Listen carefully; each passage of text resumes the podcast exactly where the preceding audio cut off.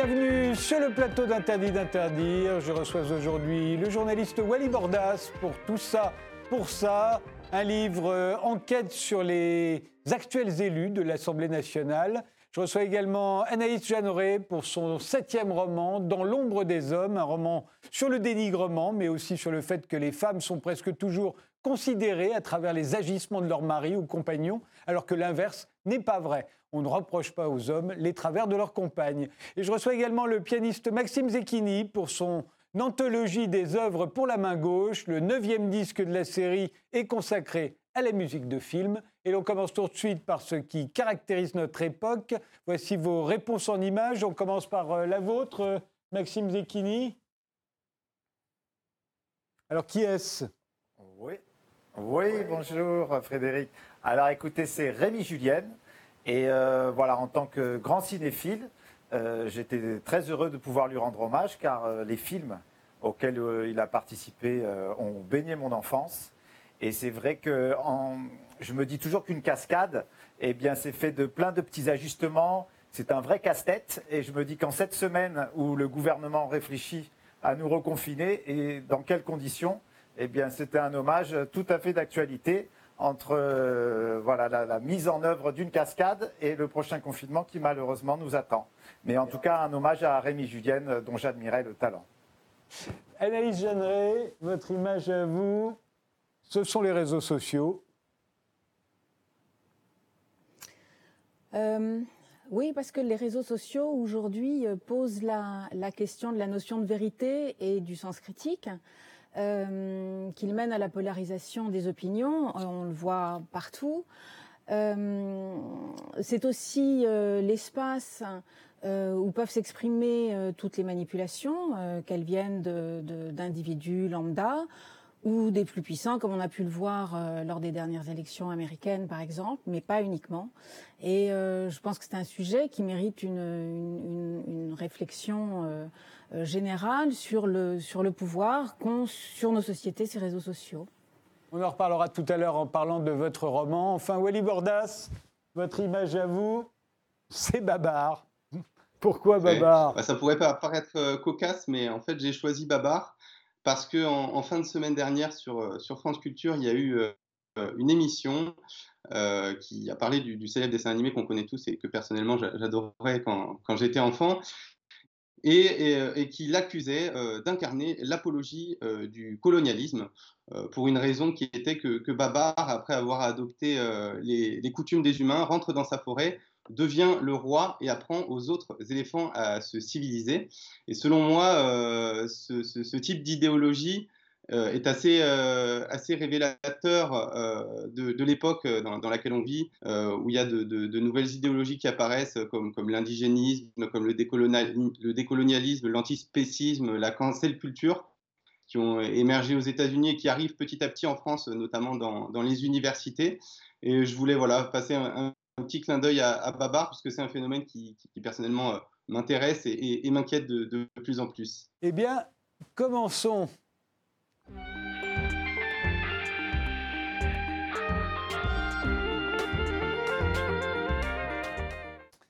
Wally Bordas, vous êtes donc journaliste, journaliste au Figaro, et vous venez de coécrire avec Nejma Brahim, qui elle est journaliste à Mediapart. Tout ça pour ça, chez Plomb, un livre enquête sur le renouvellement de l'Assemblée nationale qui s'est opéré en 2017 euh, dans le sillage de l'élection d'Emmanuel Macron. 404 députés sur 577 euh, n'avaient jamais siégé à l'Assemblée auparavant et 189 n'avaient même jamais été élus. On n'avait jamais vu ça? C'est un, renouvellement, euh, vraiment inédit euh, dans, la Ve République, d'autant que, parmi ces nouveaux élus, il y a un nombre euh, très, très grand de, femmes, notamment, qui, sont euh, près de 40% à arriver dans, les travées de l'hémicycle. il y a un nombre d'élus qui, viennent du monde de l'entreprise, qui n'avaient eu aucune expérience élective, mais surtout aucune expérience politique militante auparavant. Donc c'est tout nouveau, ils arrivent à l'Assemblée nationale, ils veulent changer les choses, euh, ils veulent renouveler euh, la politique. Et on a voulu se plonger dans leur quotidien, puisque eux n'y connaissaient rien. on voulait voir si, si, ce pari du renouvellement était réussi, si ce pari du, changement était réussi. Et donc, on a mené cette enquête de, près d'un an et demi en les rencontrant, en allant voir les, séances de questions au gouvernement, en allant traîner dans, les, dans les couloirs de, l'Assemblée nationale.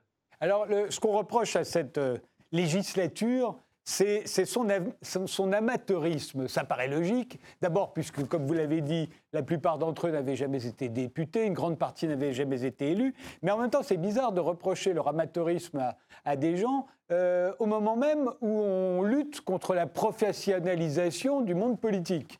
Euh, on avait fait différentes lois contre le cumul, euh, contre le renouvellement des mandats, justement pour que on n'est plus affaire à des professionnels de la politique. Alors il faudrait savoir, on veut, on veut des professionnels ou on veut des amateurs, mais il faut choisir.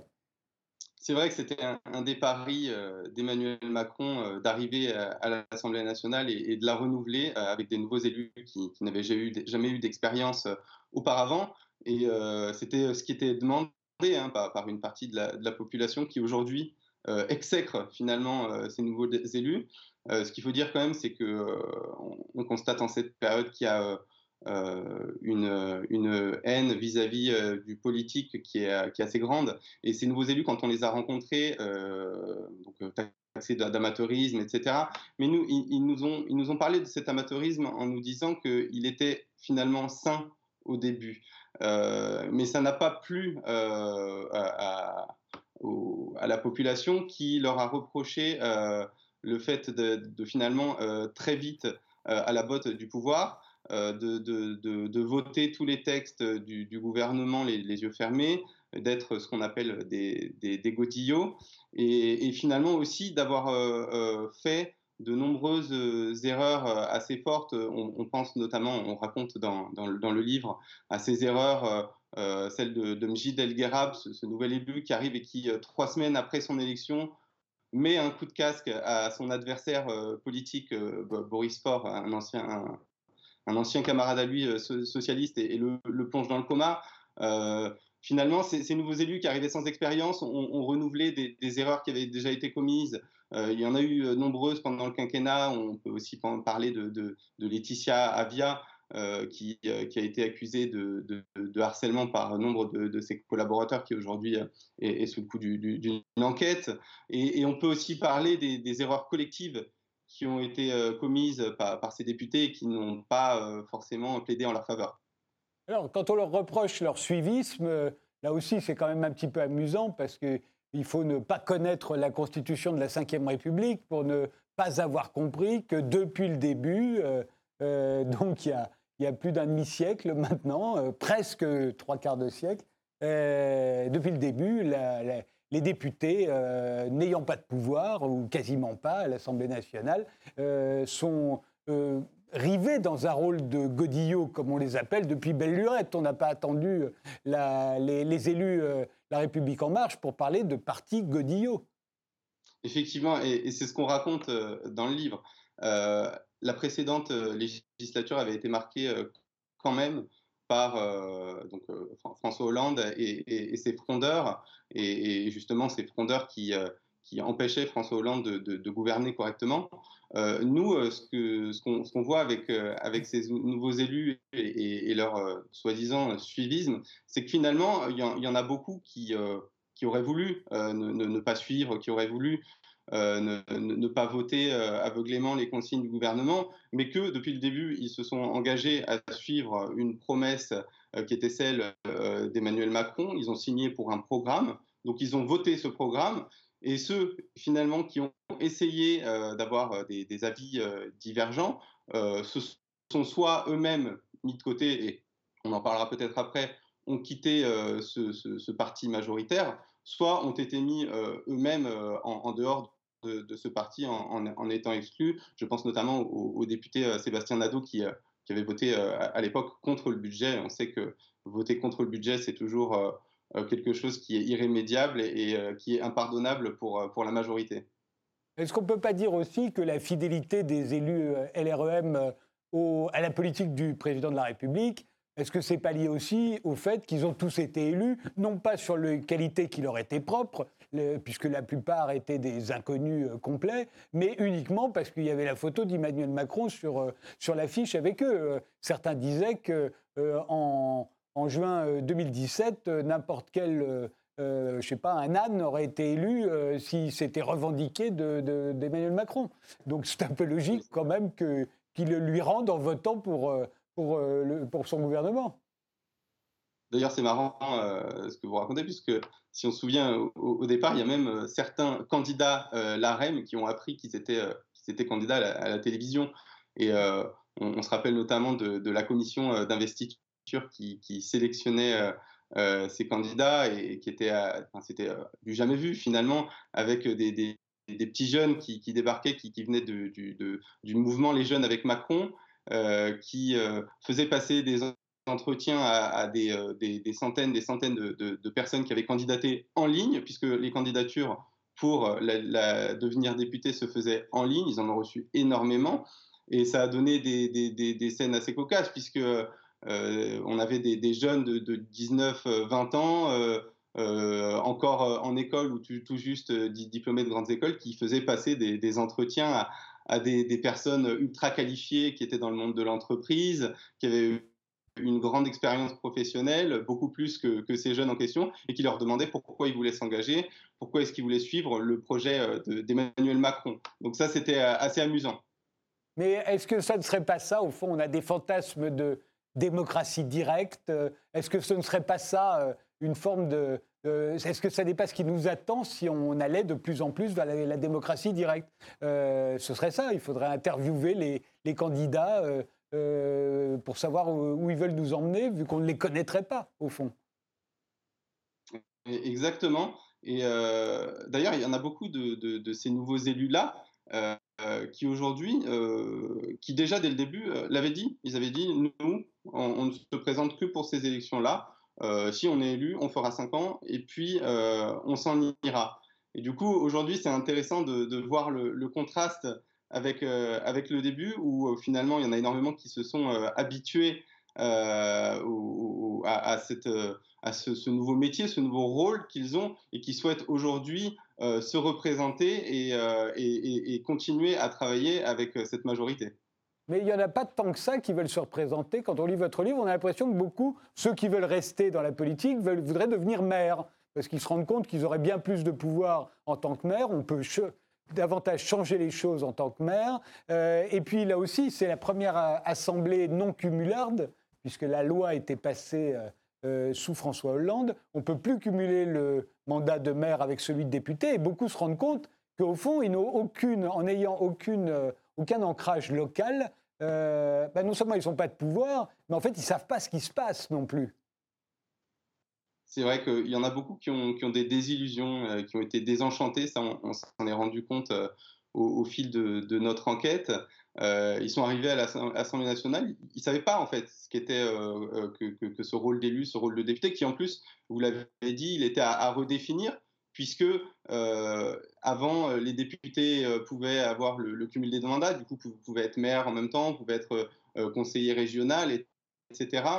Euh, là, ils, sont arrivés à l'Assemblée nationale, ils ont dû euh, réinventer en quelque sorte euh, le, rôle du député et ont été déçus. Pourquoi? Parce qu'ils se sont rendus compte qu'en fait, ils n'avaient que très peu de pouvoir, que ce soit localement dans leur circonscription ou à l'Assemblée nationale pour poser des amendements, les faire valider, pour voter les lois. ils se sont rendus compte que, en fait, ce dont on parlait tout à l'heure, euh, ils étaient euh, finalement euh, totalement tributaires et devaient voter toutes les, lois, tous les textes qui étaient proposés par le gouvernement. Et en plus, ils se sont rendus compte que, comme ils étaient très nombreux, ces nouveaux élus, ces nouveaux élus, pardon, nombre d'entre eux n'ont pas eu les responsabilités qu'ils auraient aimé avoir, être responsable d'un texte, pouvoir avoir des responsabilités, être whip. beaucoup d'entre eux ne l'ont pas été, ont été énormément déçus euh, je me souviens de beaucoup de députés, euh, quand on les rencontrait au début, on a commencé notre enquête un an après euh, leur élection, ils étaient encore dans le parti présidentiel et, ils disaient ah, Je me sens coincé, je me sens en difficulté dans cette majorité, j'ai l'impression que que je suis un Playmobil, que je suis là uniquement pour voter les lois euh, en, séance de nuit, euh, qu'on ne me donne pas de responsabilité. Ils ont été élus, eux, euh, en se disant qu'ils venaient du monde de l'entreprise, qu'ils avaient une, spécialité. Il y en a qui étaient infirmiers, il y en a qui étaient dans, dans, les ressources humaines, etc. Et ils pensaient qu'ils allaient être utilisés pour ces spécialités à l'Assemblée nationale, qu'ils allaient pouvoir apporter quelque chose de plus et, que finalement cette société civile, elle allait euh, euh, pouvoir permettre à l'Assemblée nationale euh, d'apporter de, la technique. Et eux se sont rendus compte qu'en fait, ils n'étaient pas du tout utilisés sur ces sujets-là. D'où cette, cette désillusion qui a eu lieu petit à petit au fil de la législature. Et en effet, pour revenir au rôle de maire, beaucoup finalement se sont réorientés, ont essayé de, se présenter aux élections municipales avec la réussite qu'on leur connaît, puisque ça a été une, véritable hécatombe pour le, parti présidentiel et euh, une grande partie d'entre eux sont retournés depuis à l'Assemblée nationale. Est-ce que, euh, au fond, le procès qu'on fait à, cette majorité, parce que c'est surtout la majorité La République En Marche euh, qui est mise en, en accusation pour amateurisme poursuivi, pour, tout ce que vous avez dit. Est-ce qu'au fond, le procès n'est pas plutôt celui de notre régime politique actuel, c'est-à-dire, au fond, euh, euh, des députés euh, dont le mandat est le même que celui du président de la République donc c'est le mandat à 5 ans qui est du président de la République qui, qui est mis en accusation. C'est toutes les lois sur le non-cumul et le non-renouvellement des mandats qui créent, au fond, un, personnel politique totalement euh, amateur, c'est vrai, euh, mais c'est comme ça qu'on l'a voulu, et, euh, et, qui est eu totalement dans la roue du président de la République, qui se fait élire dans la foulée de son élection à lui, et qui lui sert uniquement à voter les lois qu'il a l'intention de faire passer. Au fond, c'est ça le régime politique français aujourd'hui. Il est assez loin celui de la Ve République voulu par le général de Gaulle en 58, euh, et, on en fait le procès, en, faisant le procès de la, majorité actuelle. En effet, c'est ce qu'on ce qu'on essaye de, questionner euh, dans, dans, notre enquête. Euh, effectivement, les élections législatives suivent la présidentielle de, de, quelques jours. Donc forcément, les élus actuellement sont élus dans, dans, le sillage du nouveau président de la République et effectivement la majorité, euh, elle, est, elle, est, souvent euh, pour le président de la République, puisque les, citoyens souhaitent lui donner quand même le pouvoir d'appliquer le programme pour lequel il a été élu. Ça n'a pas toujours été le cas, il faut s'en rappeler quand même. Et à l'époque où ce n'était pas le cas, on assistait souvent à des cohabitations. On se souvient notamment avec Mitterrand, qui avait, qui avait eu comme Premier ministre Jacques Chirac, euh, et Mitterrand qui avait comme Premier ministre euh, Édouard Balladur. Et, finalement, c'est des cohabitations qui finalement pouvaient bloquer euh, en quelque sorte le, président de la, République dans, la mise en place de son programme. Depuis, ça a été réformé. Effectivement, les législatives suivent la présidentielle et, de fait, le, Parlement est totalement inféodé à l'exécutif. Alors, ce qu'il y a de nouveau dans cette, dans cette législature, euh, c'est qu'au fond, euh, vous remarquez qu'il y a beaucoup de couples qui ont volé en éclats. Il y a un taux de divorce chez ces nouveaux élus qui semble, d'après ce que vous dites, bien supérieur avec ce qu'on avait connu. Et, c'est dans tous les sens. Hein. Euh, alors ça, comment l'explique-t-on? Pourquoi est-ce qu'on divorce-t-on ou se sépare-t-on à ce point de sa compagne ou de son compagnon quand on est un, primo-député depuis 2017 alors ça, c'est vrai que c'est quelque chose qui nous a énormément euh, surpris euh, au fil de nos rencontres avec ces élus. Et vraiment, je, ne vais pas en rajouter. À chaque fois qu'on rencontrait euh, un élu, qu'il soit de la République en marche ou, de l'opposition, il nous parlait de, ce taux de divorce ou, de séparation très élevé lors de, cette législature. Et on en a même rencontré qui avaient bah, subi euh, justement des, séparations ou, des divorces. Euh, ça s'explique de, plusieurs manières. La, première, c'est qu'en fait, euh, il y a eu un nombre d'élus très très jeunes et en tout cas beaucoup plus jeunes que ce n'était le cas auparavant, qui, a été, qui a été élu dans, la foulée de, l'élection d'Emmanuel Macron, des, des, jeunes députés qui n'avaient pas l'habitude d'avoir une vie politique, qui étaient auparavant tranquillement dans leur vie en entreprise, qui pouvaient rentrer euh, le soir voir leur, leur, femme ou leur mari et, leurs enfants, et qui, du jour au lendemain, se retrouvent à l'Assemblée nationale une grande partie du temps, le reste du temps en circonscription avec un emploi du temps très chargé, à devoir aller à des inaugurations, à des brocantes, serrer des mains, etc. Et finalement, ne plus avoir beaucoup de temps pour sa famille. En plus de ça, au début de cette législature, il y a eu dans la majorité un nombre d'élus important qui a plaidé pour le fait de, bosser toujours plus, de, travailler énormément. Ce qui a poussé nombre d'entre eux à, vraiment s'investir énormément, que ce soit en commission, que ce soit à l'Assemblée nationale dans, le travail, que ce soit pour aller dans les ministères, essayer de, faire passer leurs idées, et que ce soit aussi en circonscription pour rencontrer leurs concitoyens. Ce qui fait que finalement, ils ont énormément oublié leur vie de famille et ça a créé des, tensions et puis finalement euh, des, séparations. On rencontrait aussi par exemple une, une députée qui nous racontait pourquoi euh, elle avait euh, fini par se séparer de, son mari parce qu'en fait celui-ci avait finalement été en quelque sorte jaloux de sa réussite sociale et de son ascension et, et, elle nous disait que par exemple au repas, au repas avec des amie, euh, c'était, euh, elle qui était devenue un peu plus intéressante, à qui on posait des questions et qu'il avait eu euh, énormément de, mal à le supporter, de mal à le vivre, et que finalement ça avait créé des tensions dans, le couple et que ça avait fini par se terminer. Et puis, il y a aussi un autre facteur, c'est qu'à l'Assemblée nationale, il y a eu des rencontres, forcément des jeunes gens qui, débarquent dans un nouvel environnement, qui sont ensemble tout le temps, euh, qui, qui, votent des lois ensemble, qui après, quand ils sortent de, l'hémicycle, vont, vont, boire un, un, verre ensemble. Et finalement, ça crée des affinités et ça crée des, des, des, nouvelles amourettes qui peuvent faire euh, exploser un couple. En fait, vous nous racontez une émission de télé-réalité, là, en fait, comme s'ils étaient enfermés dans une bulle et condamnés, en fait, à avoir des, histoires d'amour. Euh, pour finir, ce qui caractérise cette, cette majorité également, c'est que, qu'il y a beaucoup de gens, enfin, beaucoup d'élus qui l'ont quitté. Euh, euh, la, République en marche a perdu quasiment un élu par mois depuis, euh, juin 2017. C'est énorme, hein, c'est beaucoup. Ils en sont à 45 ou 46 maintenant. Et ça aussi, c'est assez nouveau en fait. Ils sont allés créer d'autres groupes parlementaires qui souvent, d'ailleurs, continuent de voter en faveur du gouvernement, mais enfin, ils ne sont plus la République en marche.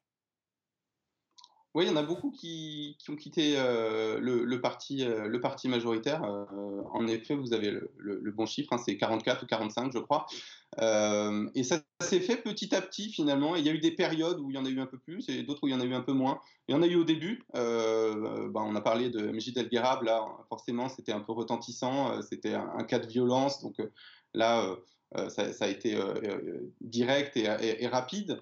et puis après, au fur et à mesure, il y en a eu qui sont partis pour des divergences d'opinion avec, avec finalement l'exécutif.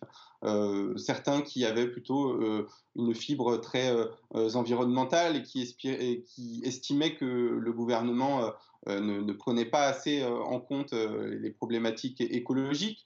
D'autres qui, pendant le vote euh, pendant la, réforme des retraites n'ont pas apprécié euh, que, euh, que, le gouvernement ait recours au 49.3 parce qu'ils avaient passé des heures et des heures dans l'hémicycle à essayer de faire voter tous les articles et qu'ils ont été très déçus de ça.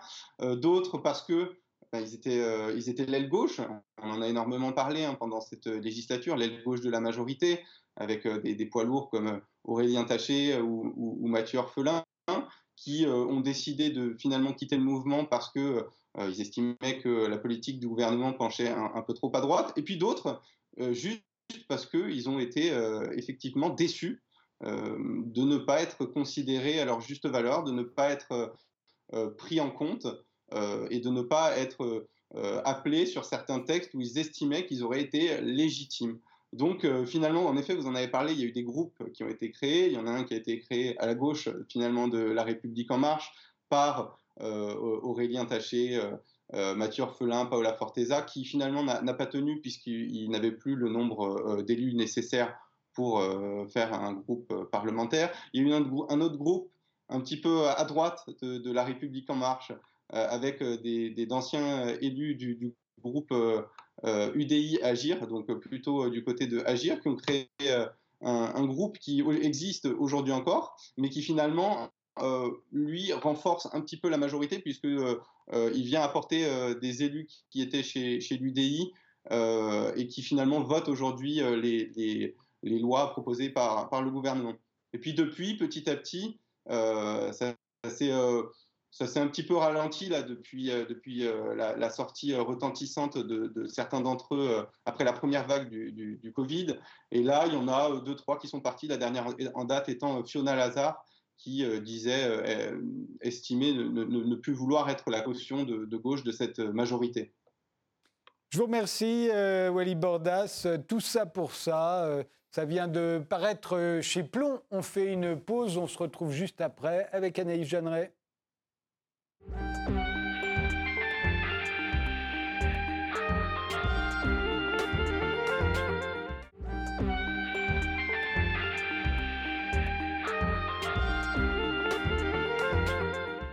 Dans l'ombre des hommes, euh, Anaïs Jeanneret, qui vient de paraître chez Albin Michel, est votre septième roman. C'est l'histoire d'une femme qui quitte son mari, qui est secrétaire d'État.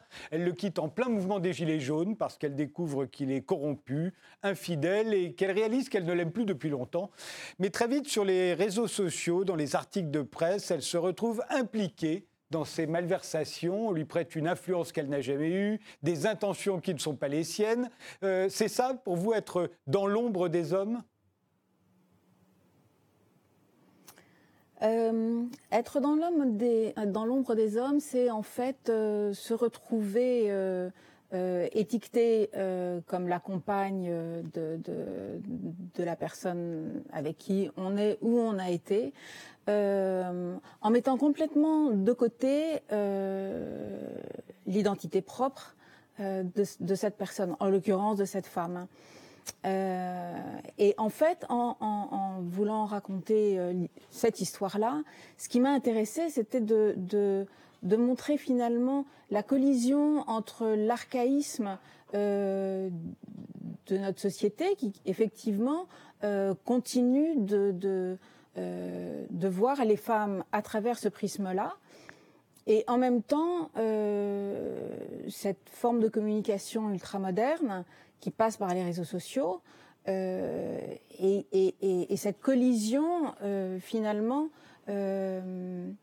traduit, je trouve, assez bien notre époque et, m'a paru intéressante. Alors, dans le cas de votre, votre héroïne, il se trouve qu'elle est, elle est romancière mais à un moment, elle réalise qu'elle ne fait pas assez parler d'elle. Au fond, ça laisse toute la place aux élucubrations. Oui, absolument. C'est une femme discrète qui a, qui a mené sa carrière euh, simplement euh, et, qui a laissé finalement euh, un, vide dans son... Elle n'a pas créé, disons, d'identité numérique. Et, et quand ce torrent va lui tomber dessus, euh, elle va s'apercevoir, en fait, euh, presque de sa responsabilité, c'est-à-dire que euh, cet espace vide est une possibilité, effectivement, à toutes les élucubrations, toutes les fausses vérités, les calomnies éventuellement, et elle prend conscience à ce moment-là qu'il faut s'exprimer. Alors que jusque-là, il lui semblait que euh, cette femme est romancière et que euh, son travail suffisait. Mais elle réalise que à cette époque, sans doute, ça n'est pas tout à fait suffisant. Il y a un mot que vous employez plusieurs fois, c'est le mot dénigrement, et c'est vraiment un roman sur le dénigrement. Euh, or, le dénigrement, c'est aussi la rançon de notre époque.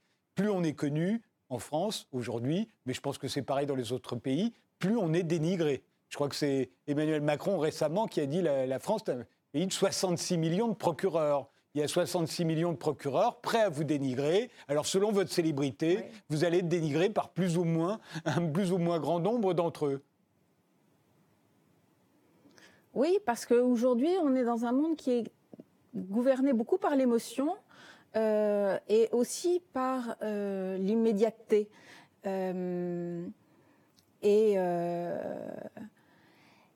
face à ça, celui qui s'exprime le plus fort,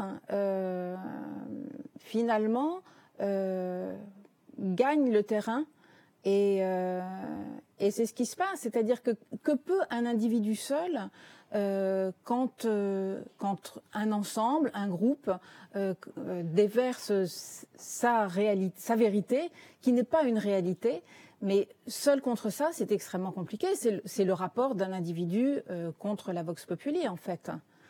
Mais justement, c'est aussi ce qui est intéressant, c'est que c'est un drôle de combat qu'elle mène tout à coup, puisqu'en face d'elle, elle, a tout le monde et elle n'a personne au fond, personne d'intérêt particulier à la dénigrer. On la dénigre pour la dénigrer. On lui prête, euh, je le répète, des intentions qu'elle n'a jamais eues, euh, des collusions qu'elle n'a pas, uniquement parce qu'elle est la femme de ce secrétaire d'État. Et, mais au fond, au fond en face d'elle, il n'y a personne, il n'y a personne de précis. Ah oui, c'est tout, c'est la nature même des réseaux sociaux. Euh, vous ne savez pas qui vous avez en face de vous. Et ça rend extrêmement démuni. Euh, euh, que ça soit le collégien ou, des gens qui ont des, responsabilités, le, problème reste à peu près le même en définitif.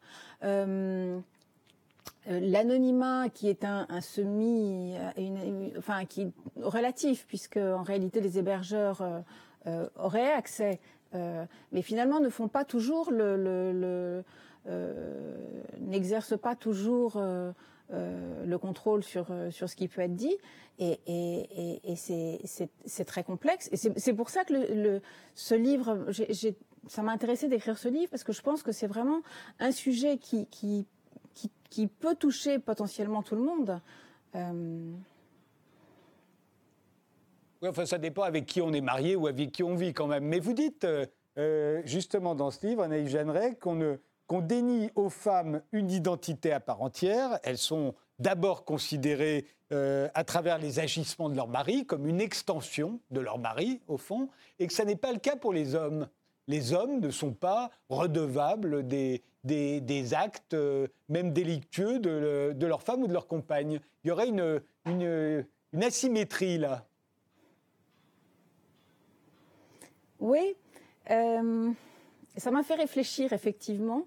Euh, alors, euh, je pense que c'est un mélange de choses. D'abord, je pense que euh, votre invité précédent parlait de, de, couples qui s'étaient séparés parce que la femme avait des fonctions qui faisaient qu'on parlait plus, plus volontiers de ce qu'elle faisait que, que, son compagnon. mais disons que pour l'instant, c'est sans doute encore moins fréquent que l'inverse. Euh, euh, mais euh, finalement, ça se reproduit ce schéma se reproduit à tous les niveaux de la société. C'est-à-dire que je pense que dans une petite ville de province, la femme du pharmacien va être confrontée assez facilement à, à, ce, même problème. donc c'est un mélange de, d'une, enfin voilà, on, a, c'est les vestiges d'une société encore patriarcale et, qui fait que les femmes souvent euh, ont moins de pouvoir que leurs hommes et même quand elles en ont, euh, euh, elles ont sans doute peut-être une forme de, discrétion ou en tout cas on leur prête moins de pouvoir qu'elles ne peuvent en avoir. Mais je suis sûr que là où j'imagine que vous pouvez vous tromper, c'est que si demain une femme ministre était accusée euh, comme l'est euh, le personnage de votre roman, euh, de malversation ou de corruption, je suis sûr, enfin j'espère penser qu'on jetterait sur son mari ou sur son compagnon le même regard suspicieux qu'on jette sur votre héroïne. je pense que vous avez raison, c'est une question de pouvoir. Si les femmes sont en situation de pouvoir, ça retombera sur leur compagnon ou sur leur mari de la même manière. Oui, sûrement, mais on est encore dans ce monde patriarcal qui fait qu'il y a encore beaucoup plus d'hommes qui ont des postes de pouvoir euh, que les femmes. Euh, mais effectivement, sans doute qu'à terme, les choses vont bouger. Les choses bougent d'ailleurs, les choses, les choses bougent déjà. Mais euh, à, l'instant où nous sommes aujourd'hui, on est encore, on est encore beaucoup plus là-dedans. et et j'apporterai peut-être une nuance, c'est-à-dire que même euh, euh, votre femme ministre, euh, je ne suis pas sûre qu'on porterait finalement un regard nécessairement aussi biaisé sur son compagnon que sur la compagne d'un ministre homme. On verra. On verra. on verra quand ça va arriver. Là, votre roman est intéressant aussi, c'est que vous montrez bien à quel point on peut se défendre face à la justice et on ne peut rien contre la Vox Populi. Ah oui, oui, oui, oui. C'est, et, la justice par rapport, par rapport aux réseaux sociaux est, relativement impuissante aussi. Euh, donc voilà. Pour autant, cette femme, le, mon héroïne, euh, elle agit quand même. C'est-à-dire qu'elle n'est pas complètement... Euh, elle ne reste pas sans rien faire. D'abord, dès le départ, elle s'en va, ce qui est quand même un acte fort. Euh, parce que parce qu'elle se retrouve dans une situation d'immense solitude, effectivement. Et euh, petit à petit, elle va donc mesurer euh, sa situation et, décider de prendre la parole et de reprendre sa vie en main et de retrouver son identité pleine et entière. mais effectivement, ça demande, ça demande du courage et puis sans doute une forme d'inventivité. Alors, il est plus difficile de se défendre euh, contre euh, euh, la Vox Populi que devant la justice, mais il est aussi plus difficile en général de se défendre contre une injustice.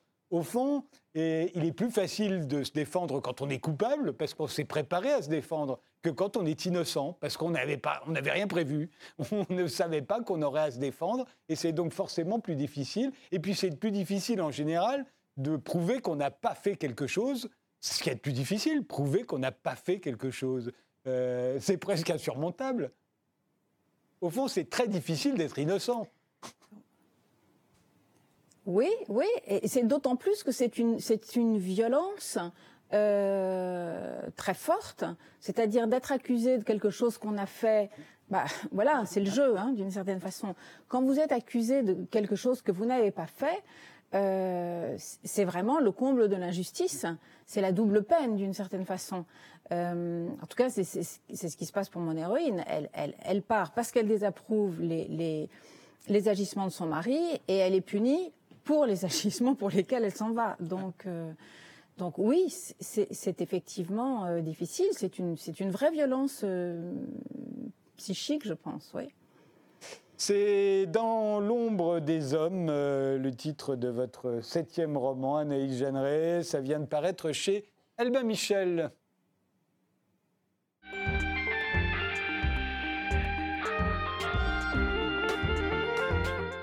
Maxime Zucchini, vous, vous êtes pianiste et vous continuez votre anthologie des œuvres pour la main gauche. Le neuvième album est consacré à la musique de film. Vous n'êtes pas le, seul musicien classique à céder aux sirènes des bandes originales. Hein. Renaud Capuçon euh, l'a fait il y a peu, tout un album consacré aux musiques de film. Même Katia Bunatichvili a fini par enregistrer un morceau d'Ennio Morricone sur son dernier album. Vous trouvez pas ça un peu triste que la, la grande majorité des gens aujourd'hui ne connaissent plus la musique orchestrale qu'à travers les musiques de films? Alors, en fait, ma démarche a été très différente des artistes que vous avez cités parce que, donc, moi, je fais une anthologie en 10 disques qui montre tout ce qu'on peut faire avec la main gauche. Et il se trouve qu'on peut aussi faire des transcriptions de musique de film à la main gauche. C'est la raison pour laquelle euh, ce disque existe. Mais euh, voilà, il aurait pu arriver il y a déjà quelques années, venir dans encore euh, plusieurs années. Voilà, c'est vraiment le hasard du calendrier qui fait qu'il sort aujourd'hui mais c'est un, c'est un disque qui fait partie d'un tout. J'ai bien compris, euh, Maxime Zucchini, c'est pas par opportunisme que vous l'avez fait, euh, mais euh, c'est dans un souci d'anthologie, on va le voir. Néanmoins, vous ne trouvez pas triste qu'aujourd'hui, la musique orchestrale, bah, à part les bandes originales des musiques de films, les gens ne, la connaissent plus. Et, et, au fond, ils trouvent ça super beau, John Williams, parce qu'ils n'ont pas entendu Beethoven et, Beethoven et Rachmaninoff. Alors, c'est sûr. Ce qui est intéressant, c'est que les, personnes qui ne connaissent pas Beethoven Rachmaninoff vont écouter du John Williams. Et si ça les intéresse, ils vont découvrir que John Williams puise euh, son, inspiration dans euh, Tchaïkovski, euh, dans Korngold, dans Strauss. Et peut-être, on espère, ça puisse, que ça puisse les amener à découvrir les, disques de ses prédécesseurs. Voilà, ce serait, ce serait comme un, passeur voilà, de, savoir. On va vous écouter tout de suite euh, interprétant euh, un extrait de Out of Africa, qui n'est pas de John Williams, mais de John Barry, euh, le compositeur également de nombreuses musiques de films, dont les musiques de films de James Bond. On écoute Out of Africa, qui figure sur cet album.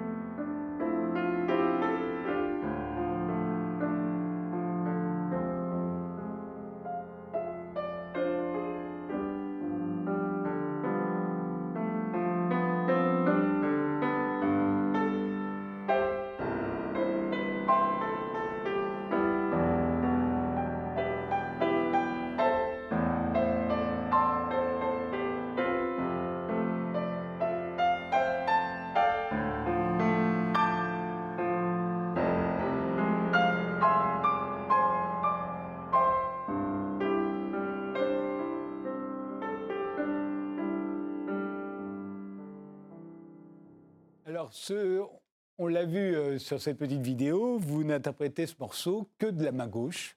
Euh, c'est une transcription qui a été faite de la musique de, John Barry, musique orchestrale.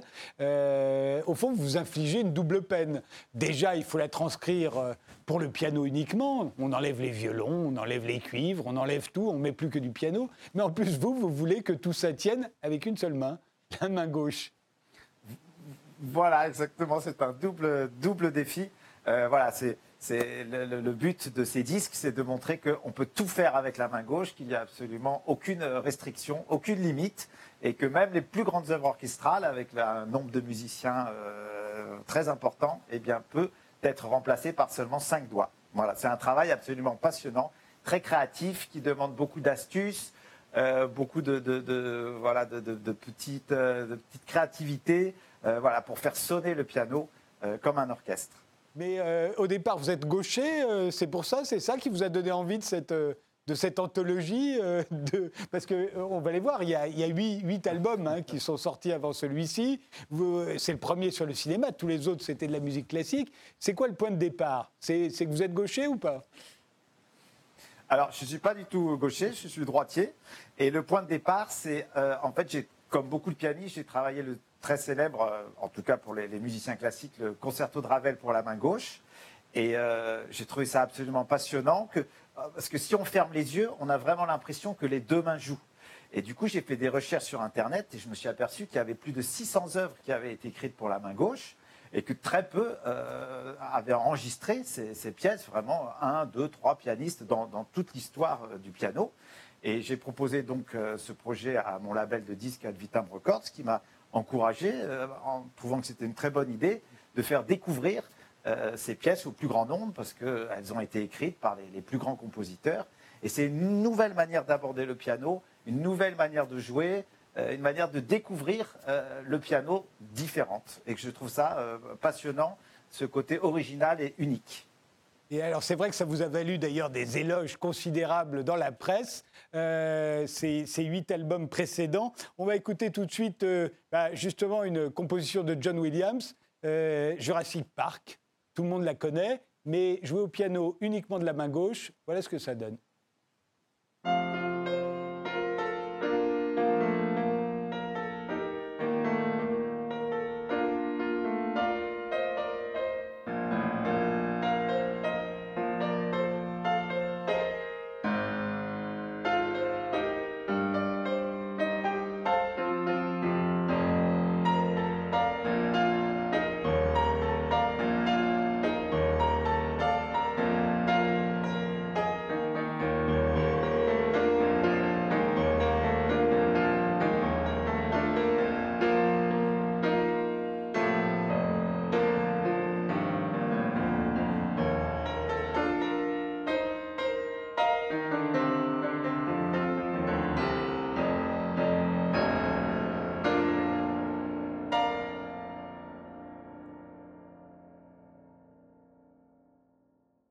Maxime, vous avez choisi la main gauche, vous auriez pu choisir la main droite Alors, pas du tout, parce que euh, d'ailleurs, il y a 600 œuvres à peu près, même encore plus, euh, écrites pour la main gauche, et seulement 10 pour la main droite.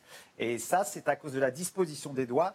C'est-à-dire qu'en fait, je joue la mélodie avec le euh, pouce et le deuxième doigt, qui sont les doigts forts de la main, et je joue l'accompagnement avec les autres doigts, 3, 4, 5, qui sont les doigts plus faibles de la main. En fait, ma main droite est remplacée par mon pouce et mon deuxième doigt, et ma main gauche par les autres doigts. Et à l'inverse, si vous prenez la main droite, ça voudrait dire qu'il faut jouer fort la mélodie avec le quatrième ou le cinquième doigt, et ce serait très inconfortable, ce serait très fatigant, et je pense qu'on se ferait mal très vite. C'est la raison pour laquelle il existe si peu d'œuvres pour la main droite et tant pour la main gauche. Quand vous vous remettez de temps en temps à faire jouer votre main droite, euh, est-ce que ça vous paraît tout à coup bizarre ou au contraire, euh, le naturel revient au galop Non, non, alors le naturel revient au galop. Vous savez, il y a tellement d'années d'études, tellement de travail que euh, voilà, c'est comme le vélo, vraiment, ça ne s'oublie jamais. Et euh, moi, je, maintenant, ça fait tellement d'années que je joue des œuvres pour la main gauche que je vois absolument plus la différence quand je joue d'une main ou de deux mains. je joue du piano, tout simplement, des œuvres différentes, mais c'est toujours un, un, bonheur égal pour les, deux répertoires. Et mon cerveau ne fait même plus la différence entre le jeu à une ou deux mains. On vous écoute jouer La La Land alors là, c'est de Justine Hurwitz, euh, La La Land de la main gauche.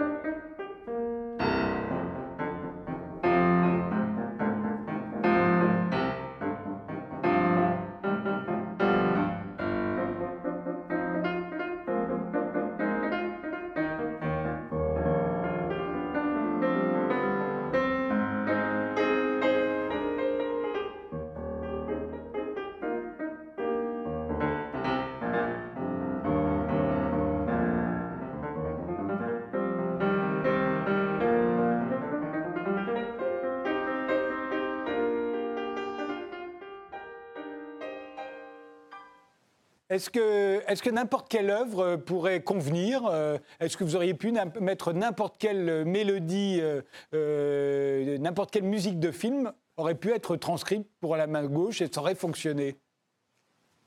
Alors, je ne pense pas toutes, ça dépend du facture de l'écriture de la musique de film. Je pense par exemple à Ennio Morricone, si vous prenez ces musiques de western, qui sont plus basées sur des motifs répétitifs, ou euh, l'utilisation d'instruments particuliers comme l'harmonica ou euh, une sitar. Voilà, et ce sont plus les couleurs euh, des sons qui vont apporter tout l'intérêt de la musique. Et ça, je ne pourrais pas le retranscrire au piano. Donc, par exemple, Ennio Morricone n'est pas un très bon compositeur pour des transcriptions pour la main gauche. au contraire de John Williams, qui écrit de manière très classique, très traditionnelle, très fournie, avec beaucoup d'harmonie, comme un grand compositeur classique. Et ça, c'est beaucoup plus facile. Eh bien, écoutons euh, un autre euh, extrait de John Williams, euh, composé plus exactement par John Williams. C'est la bande originale d'E.T. qui figure elle aussi dans cet album. On vous écoute.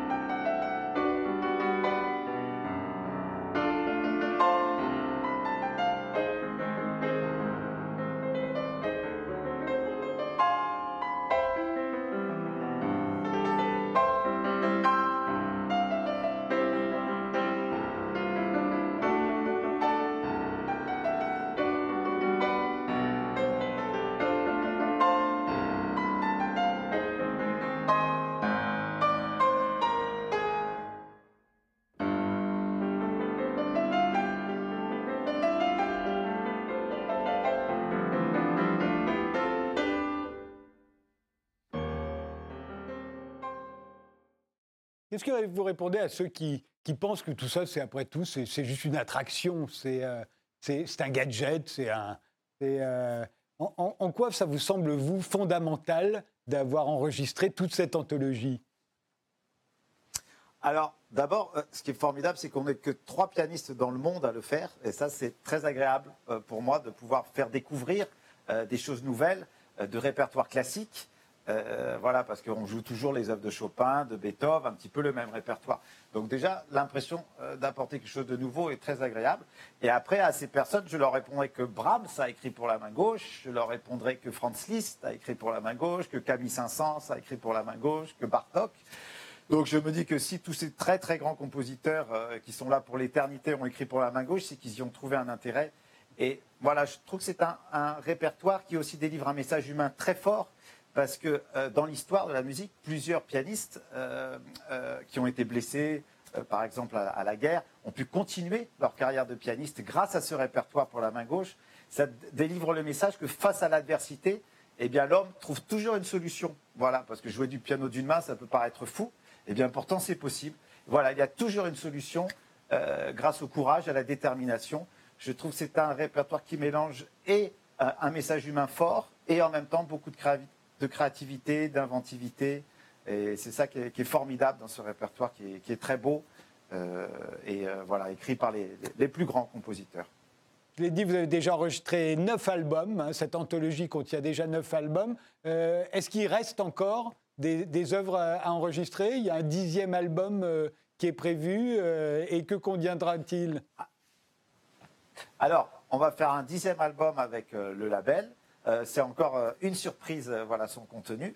on en mettra aussi un DVD qui sera un volume 11 à peu près, ou un volume 10 bis, voilà, qui montrera que c'est un répertoire aussi qui se regarde. Voilà, c'est pas seulement un répertoire auditif, mais c'est aussi un répertoire visuel pour que les personnes voient l'énergie différente qu'on met lorsqu'on joue de la main gauche, la gestion du corps, voilà, la, gestion de l'énergie électrique quand on joue. Donc on a trouvé que c'était intéressant de mettre un DVD pour montrer aussi le côté visuel. Et donc ce sera un coffret 10 euh, ou 11 euh, donc, volumes euh, qui sortira et qui, qui, sera, on va dire, le, meilleur de la main gauche. Parce qu'on aurait pu faire 20 ou 30 CD. Mais bon, je, veux me concentrer justement sur le, meilleur répertoire où, où on ne peut pas critiquer la qualité musicale. Voilà, je veux vraiment le, meilleur, le, plus ciselé, le plus, le plus réussi de ces pièces. Merci Maxime et, euh, ben, j'espère aussi vous entendre euh, bientôt euh, en concert. œuvre pour la main gauche, le nouvel album consacré aux musiques de films. Je vous remercie tous les trois d'avoir participé à cette émission. Merci de nous avoir suivis et rendez-vous au prochain numéro.